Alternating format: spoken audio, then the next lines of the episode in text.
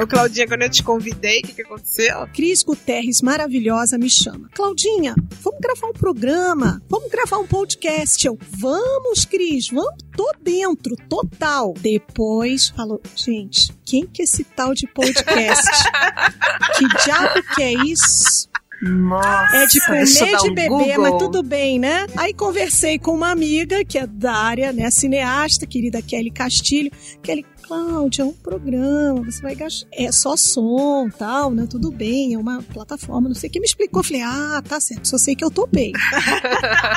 Adorei. Pô, chegou. Por isso, por isso que a gente convidou ela. Porque ela já aceitou, mesmo sem saber. Claudinha não foge a podcast.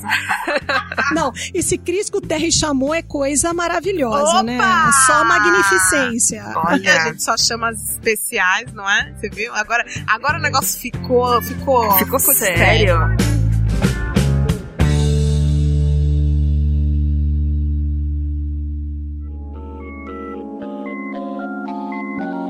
Meteora Podcast.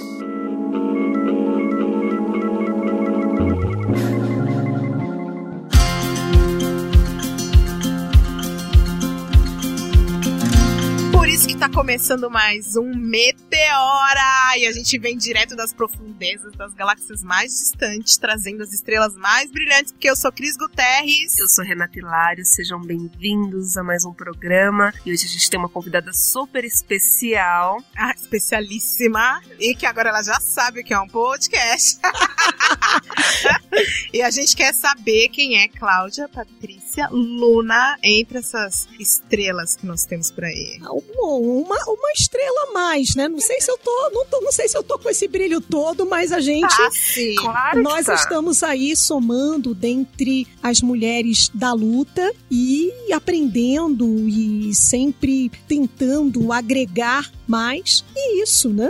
Eu acho que a gente está fazendo aí isso mesmo. Estamos aí numa estrada de 22 anos de ativismo, de luta, sempre com essa temática. Onde a gente não tem, a gente abre trincheiras para pautar a temática nossa enquanto mulheres e negras, onde ninguém pauta, a gente está lá para pautar e dar essa visibilidade, né? E estamos aí, né? Venho é, da área jurídica, sou uma mulher no direito, do direito, mas sempre dialogando numa perspectiva de interseccionalidade com outras áreas. E, sobretudo, aprendendo, né? Porque o direito é uma área muito hermética, a princípio muito conservadora, mas quando o direito ele se abre para dialogar com outras áreas, eu penso que é uma de, uma de uma riqueza imensa. Então, eu sou essa mulher do direito, essa mulher da luta. Essa Uau. mulher da luta. E que luta, hein? Que luta, Que luta. maravilhosa.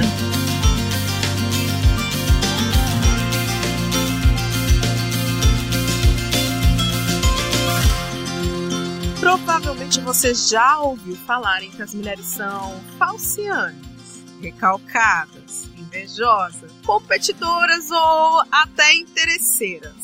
Alguma vez você já refletiu como essas afirmações surgiram e como elas estão sendo propagadas por aí pelo universo como se fossem características intrínsecas à condição feminina? E nos filmes, gente, nas novelas, nas séries, a rivalidade feminina é sempre um tema muito explorado. Mulheres competindo por homens, mulheres brigando por um cargo no trabalho, dizendo que não gostam de trabalhar com outras mulheres, mulheres desprezando outras em busca de uma aprovação masculina. De onde vem essa construção? Quem ganha com essa rivalidade entre as mulheres, né? E quem que perde? Esse é o nosso tema de hoje e a gente vai começar perguntando para Cláudia da onde vem historicamente, Cláudia, essa rivalidade entre as mulheres. E eu acho muito interessante quando vocês trazem a temática da rivalidade feminina e a gente pode começar justamente questionando: rivalidade feminina é isso? Existe mesmo? Mas aí a gente precisa pensar um pouco, e eu sempre gosto muito de pensar numa perspectiva histórica e lembrar um pouco que o nosso sistema patriarcal ele criou algumas estratégias muito convincentes e eficazes até um certo ponto. E esse mito da rivalidade feminina é um dos mitos que foram eficazmente criados pelo patriarcado e que,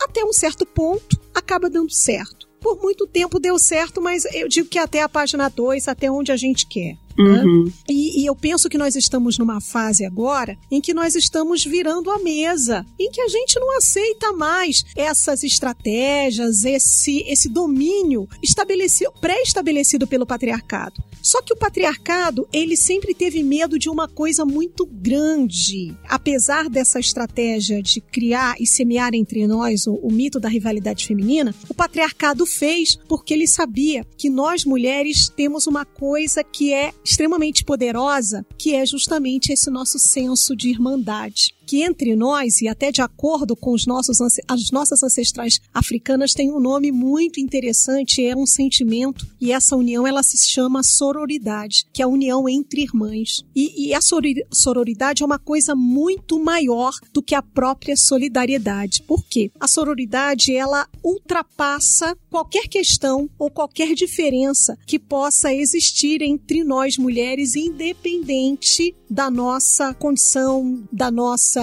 etnia, da nossa classe, da nossa origem, enfim. Nós apenas nos unimos entendemos que somos irmãs e a nossa força se agiganta pelo fato de sermos mulheres. E isso, na minha opinião, na minha perspectiva, em contraponto a esse mito da rivalidade feminina, é um tiro no saco do patriarcado.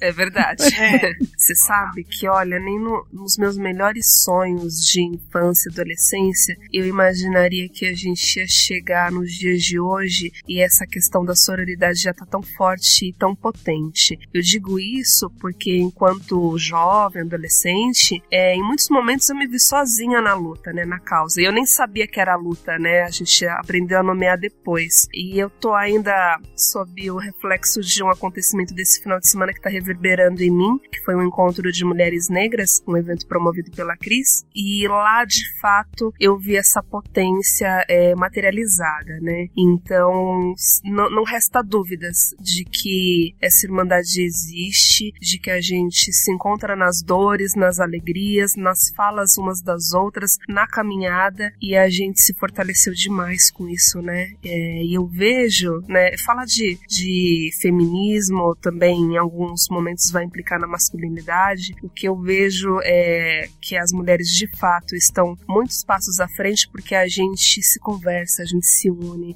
A nossa terapia é o desabafo com a amiga, a conversa, coisas que eles, infelizmente, ainda não, não deram tantos passos como nós, né? E a gente está aí nesse processo há um tempo, que foi o que a gente, o que nos fortaleceu de fato. Sim, e eu quero até pegar um gancho no que você está dizendo, Renata, sobre essa questão de fortalecimento, sobre essa nossa questão, quando nós mulheres negras, nós nos unimos, nós nos fortalecemos, eu creio que o nosso protagonismo, ele também, ele fica mais forte, mais definido. E eu queria trazer um pouco do que a Bell Hooks fala sobre isso. Ela fala um pouco de que ela se recusa, que nós mulheres devemos nos recusar a esse papel de vítima. Aí o pessoal fala: nossa, mas a Bell Hooks é uma feminista negra radical. Não. É uma coisa muito interessante porque ela diz que enquanto as mulheres negras, as mulheres não negras, as mulheres brancas se encontravam para falar das suas dores, tal, se colocando no lugar de vítima, ela observou que as mulheres negras, lá da Carolina do Norte, da Geórgia, onde ela estava, as mulheres se encontravam, mas para falar das suas dores numa perspectiva de superação, no quanto elas transformaram aquelas dores em motivo para se fortalecer, para serem sujeitas para serem protagonistas e escreverem novas histórias onde o sofrimento não deveria mais estar, porque elas conseguiram elaborar e transformar aquele sofrimento em luta. Por conta disso, elas se tornaram protagonistas. E nessa estrada, nessa esteira de entendimento, o quanto essa sororidade, o quanto nós, ao, nós, ao nos unirmos e nos ouvirmos enquanto mulheres e negras, ao ouvirmos as nossas dores, a gente não se coloca na condição da vítima, mas mas a gente se coloca na condição de eu sofri, mas eu supero e eu vou conseguir e eu sou uma mulher forte. Obviamente que a gente tem vários percalços e os nossos passos eles não são recentes, eles vêm de muito longe. E uma característica muito nossa é a resiliência. O quanto a gente passou, a gente pode ter envergado, mas a gente não se quebrou porque a gente aprendeu a flexibilizar e a se levantar de novo. Né? É aquela coisa da, da Maya Angelou, do ainda assim eu me levanto. E isso é uma coisa muito forte entre nós. Ela é poderosíssima. Muito presente. Você sabe, Klaus, você falou da Bell Hooks e nesse mesmo encontro que a Rê falou, a gente leu um texto da Bell que é o Vivendo de Amor. É um texto incrível, é, sugiro a leitura para o pessoal que está lendo. É muito fácil de encontrar esse texto traduzido no Google, né? E no, né, na leitura desse texto a gente descobre também a Bel falando dessa, dessa questão de ser forte e que a gente não precisa ser forte o tempo inteiro. Exatamente. Né? A gente, é, essa fortaleza, eu tenho, eu trago isso de novo. Acho que vários programas as pessoas vão ouvir isso porque isso é, é uma descoberta que eu fiz recentemente. Sim. Uma descoberta minha de que eu não preciso ser essa fortaleza. Uhum. Eu uhum. achava que era maravilhoso ser essa guerreira. O que, que você é? Eu sou guerreira. E aí eu comecei a modificar isso, e aí, por exemplo, eu mudei agora os meus atos. Eu não elogio mais as mulheres negras falando que elas são fortes, que elas são uhum. guerreiras, que elas são lutadoras. Eu já começo a desconstruir aí, porque quando a gente enxerga uma mulher negra, a gente não enxerga um ser humano. Exato, exatamente. Né? E a Bell, Bell Hooks foi que é, tá me ensinando muito isso, Toni Morrison também. Sim, sim, né? sim, sim a Toni sim. traz isso muito forte. Como é que é para você, Claudinha, essa essa desconstrução dessa dessa fortaleza aí, dessa então, mulher? Então, na realidade, é, eu nunca fui essa fortaleza. Eu sempre fui a mulher um pouco mais delicada e que vai para um universo em que eu me deparo para que você, enquanto mulher e negra, possa estar nesse espaço, que é o espaço da justiça, o espaço do direito, que era um espaço a princípio predominantemente machista, isso a gente está falando de 22, 25 anos, há um tempinho atrás, aí aquela Cláudia que é mais delicada, tal, precisa até se desconstruir o contrário para ocupar esse espaço, ser essa mulher mais forte. Foi um processo contrário, mas o que acontece? Tem a questão da voz, a minha voz ela é muito delicadinha, as pessoas diziam, nossa, você vai entrar numa delegacia falando desse jeito, com essa voz de professora de maternal. Mas era com essa mesmo, era que eu tinha, obviamente. Muitas coisas acontecem a partir da nossa postura. E eu acabo descobrindo que eu não preciso ser essa mulher daquela que vai pra, pra porrada mesmo. É, eu posso ser guerreira à minha maneira, sem me agredir. Porque o que acontece? Por vezes, você, nesse processo de desconstrução para ocupar um lugar, um espaço de poder, você se agride muito. Você, por vezes, desumaniza a essência e o melhor que há em você. Então, o que eu tenho aprendido ao longo desse tempo é me respeitar, respeitar os meus limites. E quando eu respeito a mim, obviamente, eu observo e reverencio e também respeito o que há de melhor na essência da outra pessoa, da outra mulher e do outro ser humano com quem eu convivo. Então, é a questão mesmo do respeito. E não me preocupo, não. Quando eu tenho que chorar, eu choro. E às vezes eu choro em público. Professor Cláudia, mas você demonstra fraqueza. Não, eu demonstro sentimento. Eu demonstro que eu sou uma pessoa humana e de carne e osso. Quando eu preciso ficar brava, eu fico, né? Mas é com essa questão, acho que temos todas essas dimensões nossas enquanto mulheres e negras, porque a própria história sempre colocou que nós fomos desumanizadas. Por vezes, a nossa força, é, essa coisa do, do ser forte, vem da questão do trabalho. Muitas vezes, nós éramos substituídas por semoventes, por animais de tração para, sabe, carregarmos peso. Então, a expressão mula, ela também vem, a questão de mulata, de mula, ela vem disso, de nós sermos aquelas pessoas tão fortes no período da escravidão, onde poderíamos ser substituídas pelos animais de tração. Então, a mula, a figura da mula, é aquela que carrega o mundo nas costas. É uma versão, eu diria que era, é, é seria uma versão afrofeminina do mito de Hércules, que carrega o mundo nas costas, o Apolo que carrega o mundo nas costas. Só que a gente não está aqui para isso. E existem outras dimensões de nós que precisam ser redescobertas. E Cris, eu acho que assim como você, como a Rê, também eu, Cláudia, a essas alturas do campeonato, também estou numa fase de redescoberta, estou numa fase de, eu diria, de requestionamento. Estou me questionando de novo em relação a algumas coisas e alguns valores. Meteora Podcast. Eu queria fazer um recorte, meninas, trazendo também é, uma questão, porque o mesmo ocorre com mulheres que dentro dessa sociedade predominantemente machista, elas não conseguem identificar os seus opressores, né? Que sutilmente acabam estimulando uma falsa rivalidade, tentando fazer até acreditar que não existe mais o machismo, que está surgindo um novo homem delicado, sensível, né? Que compreende. É, a gente ri porque assim, conheço vários personagens do gênero, Sim. Né? É diferente desses machões tradicionais, eles tentam trazer esse, esse novo homem, né? Que quem dera fosse verdade, mas nem sempre. E aí é, tem essa questão, né? De não focar na imagem desse novo homem, qual, quais são as consequências sociais disso para as mulheres dentro de uma sociedade machista. Nosso foco é a psicana na psicanálise social que induz ao mito da rivalidade feminina, para a partir disso desenvolvermos uma série de análises sobre as formas de relacionamento afetivo, as novas formas de expressões do machismo, né? Claro que a gente não vai se ater especificamente a isso, que senão daria outro programa, mas eu acho que é um ponto importante para a gente pensar também nesse momento que a gente está vivendo, né? Sem dúvida, sem dúvida. Eu penso que nós temos aí caminhos muito interessantes. É, quando a, a, gente fala na construção no, do mito da rivalidade feminina, a gente precisa entender que a construção desse mito ele se dá na perspectiva do inconsciente coletivo. Ela está lá também. Ela está nessa estrutura do inconsciente coletivo. E ela, ela emerge para as nossas práticas cotidianas. E, e a coisa foi tão bem feita, por quê? Existem mulheres, em, principalmente estruturas de poder, em mundos, em universos profissionais predominantemente masculinos, como o universo da justiça, do direito, em que mulheres, para se manter nesse universo, elas tiveram que reproduzir um modelo de atuação tipicamente masculino, em que reproduziam o machismo e também atuavam nessa perspectiva de, ao se manterem nesse, nesse espaço, elas reproduziam esse modelo masculino e, por vezes, reproduziam, ainda que de maneira inconsciente, esse modelo de rivalidade feminina. Para quê? Para que elas pudessem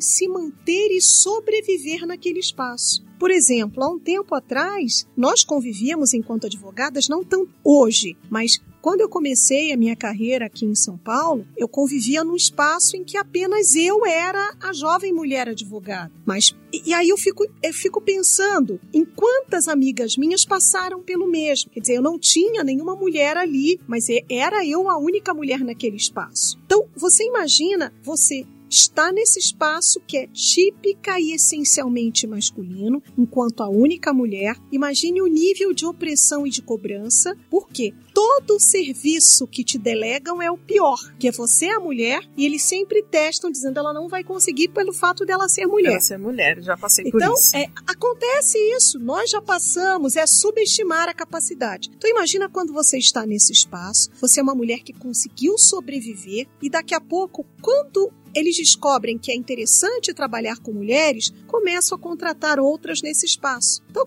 quando você é a primeira, o que acontece? Você já está, a tendência é estar tão impregnada por aquele sistema que reproduz. se reproduz e sem querer você vai afastando daquele espaço as mulheres que, como você, também sofreram opressões. É uma coisa esquizofrênica. É verdade, é esquizofrênica, é anacrônica. Por quê? O que deveríamos pensar como deveríamos agir? Talvez, é, pensando nessa perspectiva, se eu sou a primeira, eu não quero ser a única. Eu quero que outras, como eu, possam estar aqui ocupando esse espaço, que é justamente o reverso dessa rivalidade feminina. Daí a gente vem com o conceito de sororidade. Então, a gente precisa pensar nisso, o quanto é difícil também e o quanto é sofrível para as mulheres que estão nesse espaço fazendo essa reprodução desse discurso e dessa prática tão masculina, tão, pra, tão machista e tão patriarcal, quanto é sofrido para elas também, até que elas se deem conta de que o caminho não é esse, não é que essa persona, que essa máscara não cabe mais. Quanto é sofrido isso? E, em geral, a máscara cai quando essas mulheres passam por um, uma situação de opressão ou de sofrimento. Que aí aquela ou aquelas que ela tanto oprimia naquele espaço serão as que lhe conferirão esse espaço de afeto, de, de solidariedade, de acolhimento. Aí ela começa a repensar essa prática que não funciona. Também eu acho que isso se mantém, Cláudia, também, porque a todo momento a gente tem estímulos que Sem continuam dúvida. incentivando essa Sem rivalidade, dúvida, né? é verdade, é verdade. E, e, assim, eu vejo entre as meninas mais jovens do que, por exemplo, costuma ser dito. Ah, não vai deixar seu namorado com a sua amiga sozinha, porque isso é perigoso, né? Ele vai dar em cima de Vai você, dar. você vai ceder, nossa, né? É, essas histórias, assim, muito, muito, muito loucas, né? Uma conquista. A gente o tempo inteiro, eu percebo, tem uma, um incentivo de rivalidade entre cantoras, né? Então, que seja, Ivete Sangalo não fala com, com Cláudia Claudinha, Leite, né? A todo momento é, existem estímulos que são criados para continuar com essa rivalidade, com esse, com essa coisa entre nós. Então fica muito difícil para até para nós mulheres chegarmos nesse momento de virar a chave e perceber que a gente está reproduzindo. E é como você falou, de repente esse momento vai vir no momento de que ela vai ser sofrer uma grande opressão, vai ser exposta a uma situação violenta e aí ela vai perceber e sendo acolhida por outras mulheres é que ela vai identificar essa necessidade de mudança desse comportamento, né? Você sabe que é, agora eu tô, a gente tá conversando, falando, falando de mulheres e aí me veio a Sueli Carneiro na cabeça. Sim. E a Sueli sempre fala que quando a gente vai falar de mulheres, a gente precisa dizer de que mulheres Exatamente. nós estamos falando, né? Exatamente. Porque essa questão da rivalidade feminina, ela tem nuances diferenciadas Sem dúvida. quando a gente pergunta de que mulheres nós estamos falando. Exato. Exatamente, exatamente, né?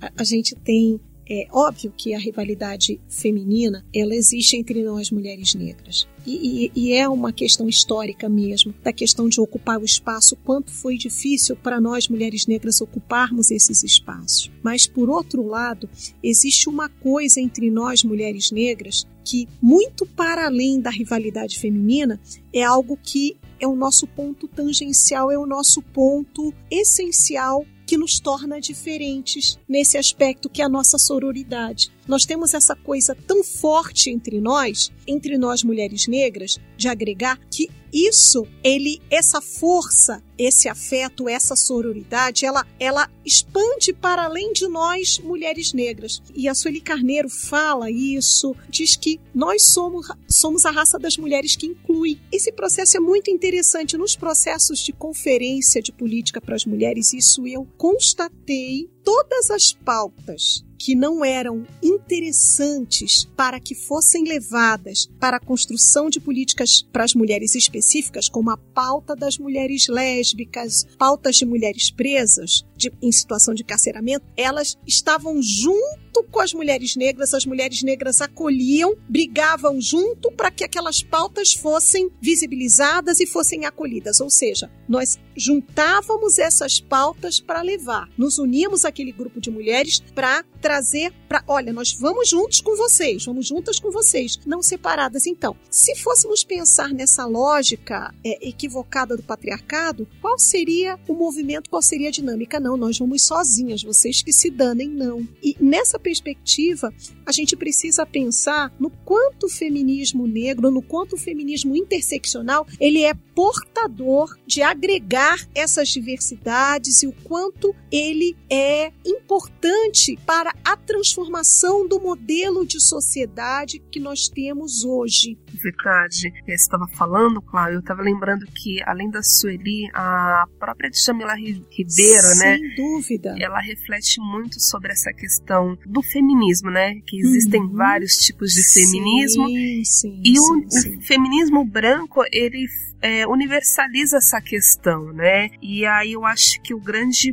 pulo é quando o feminismo, o feminismo negro ele de fato ele vem com essa proposta de inclusão, Sem e, né, essa proposta de interseccionalidade, porque as nossas causas envolvem outras questões, né? Isso me vem muito à cabeça também ao fato da saúde das mulheres negras, Sem dúvida. né, que deve ser tratado de forma diferenciada, porque a gente sofre de uma maneira diferente há tempos, né? Então, essa pauta é muito importante por isso. Exato. E, e aí também eu me reporto por quê? E aí eu lembro um pouquinho, é, tanto da Sueli Carneiro como da Angela Davis, quando elas falam que não existe uma única opressão e nem existe hierarquia de opressões. As opressões elas são várias e elas se reúnem e nos causam sequelas e violências inúmeras. E quando nós falamos desse das mulheres negras, desse lugar das mulheres negras e nesse feminismo negro, nesse feminismo interseccional que pensa o mundo nessa perspectiva macro, mais inclusiva, apesar dos inúmeros problemas, eu também me lembro que essas mudanças estruturais que a sociedade começa a sofrer porque já não é a mesma sociedade de três anos. Há uma mudança paradigmática nesse modelo de sociedade. E essa mudança ela está vindo das estruturas. E quem está na base piramidal dessas estruturas?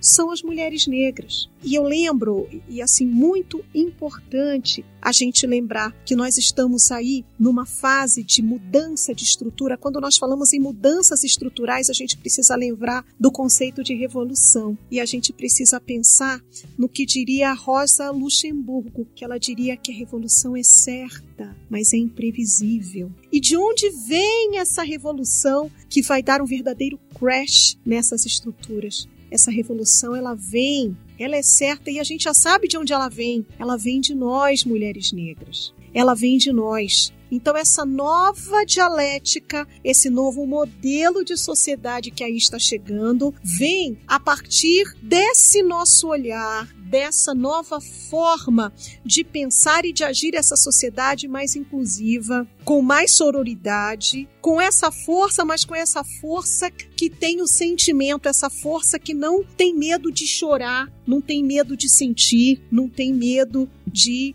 determinado momento a gente dizer, olha, eu tá doendo e eu quero colo, sim. Então ela vem desse lugar. Então acho que a gente precisa pensar muito nisso, nessa nessa nova dinâmica, nessa nova dimensão nossa, de que eu, eu penso que nós passamos muito tempo no silenciamento e agora o protagonismo, as vozes, a maneira de mudar isso é nossa. E nós estamos ocupando espaços antes inimagináveis para nós. E a gente está fazendo isso do nosso jeito, a nossa maneira e, sobretudo, como magníficas rainhas com excelência. E muita excelência, muita excelência.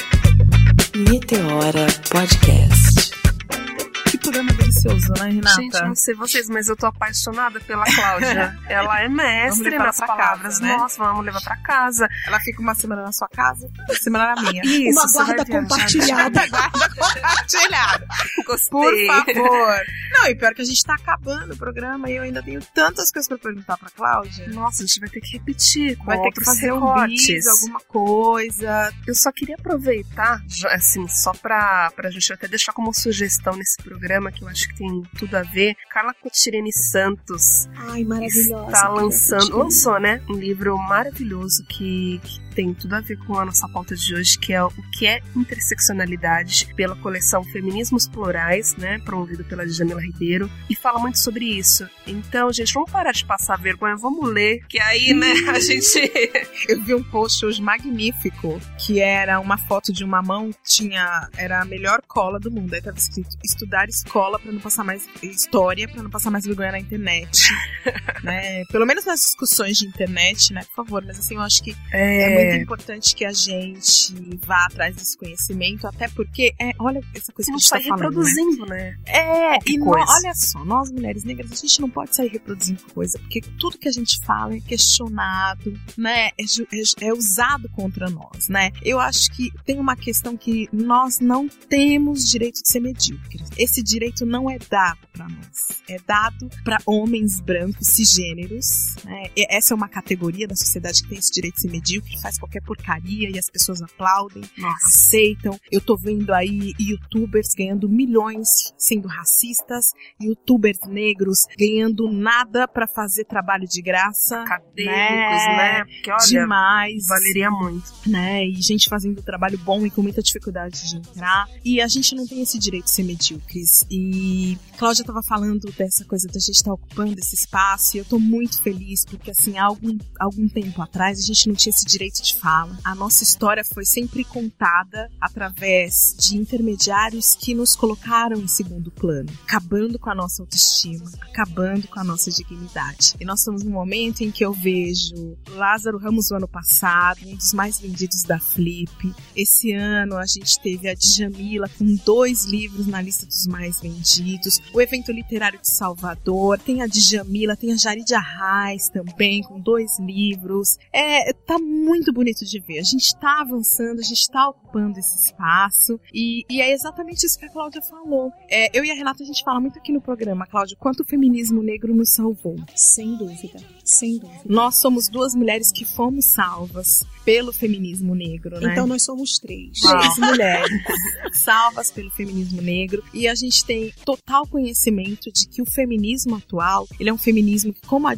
a Ria já lembrou, que a Djamila fala, universaliza as mulheres a partir de uma categoria de mulheres que são todas iguais, brancas, com todas as necessidades, aquelas e as nossas são totalmente diferentes mas a gente está aberta para uma nova sociedade. Não é só para nós, não é uma luta só nossa, né? E lembrando novamente a Angela Davis, quando a base da pirâmide se movimenta, todo mundo se movimenta junto. E quem está na base, como disse a Cláudia, somos nós, né?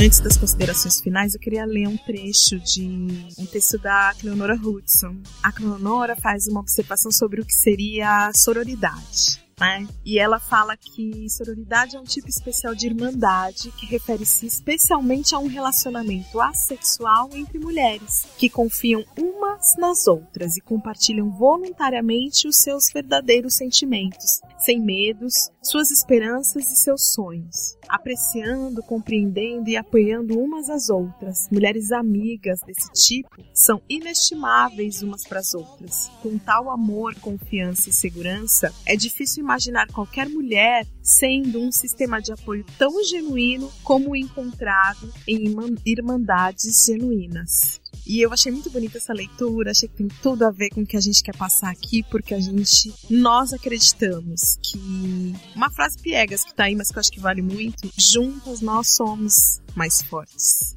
E a gente vive isso na prática, né? A gente tem vivido isso. É, eu estava aqui refletindo e eu lembro que uma vez em um evento, algumas feministas presentes na sala, uma delas é, comentou: Ah, eu não, não acho que a gente tem que se intitular feminista, eu sou da linha humanista. E Jamila brilhantemente falou assim: enquanto as coisas precisarem de nomes, elas têm que ser nomeadas, né? Então, procurem saber, porque de fato, como a Cris disse, a gente é muito julgada, muito apontada né? É, somos as negras raivosas, uhum. né? É mimimi. Esse mimimi, ele serve como um famoso cala-boca no passado, né? Mas a gente tá aqui para falar e para quebrar esses paradigmas, então é importante falar sim e dar nome às coisas. Então o feminismo negro existe para trazer essa outra perspectiva e é por isso que estamos aqui. Isso, Cláudia, quero te agradecer muito, dizer que essa semana é a, da, a minha, tá? Você vai para minha casa. Obrigada, obrigada. Ai, olha, gratidão imensa a você vocês, viu?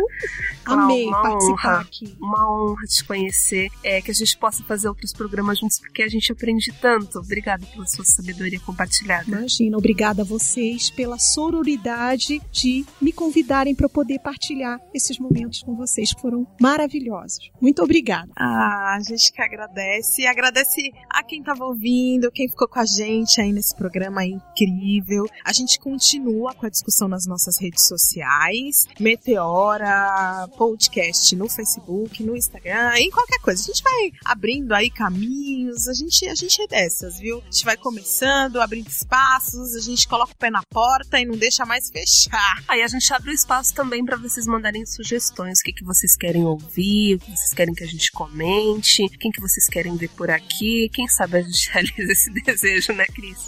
a gente, nós somos realizadores de sonhos. Por que não? Nós estamos realizando o nosso. É isso aí. Um beijo, gente. Até o próximo.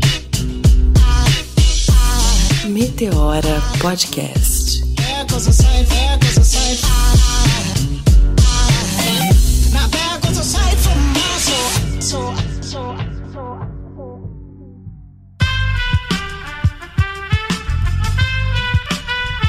Este podcast foi editado por Aerolitos Edição Inteligente.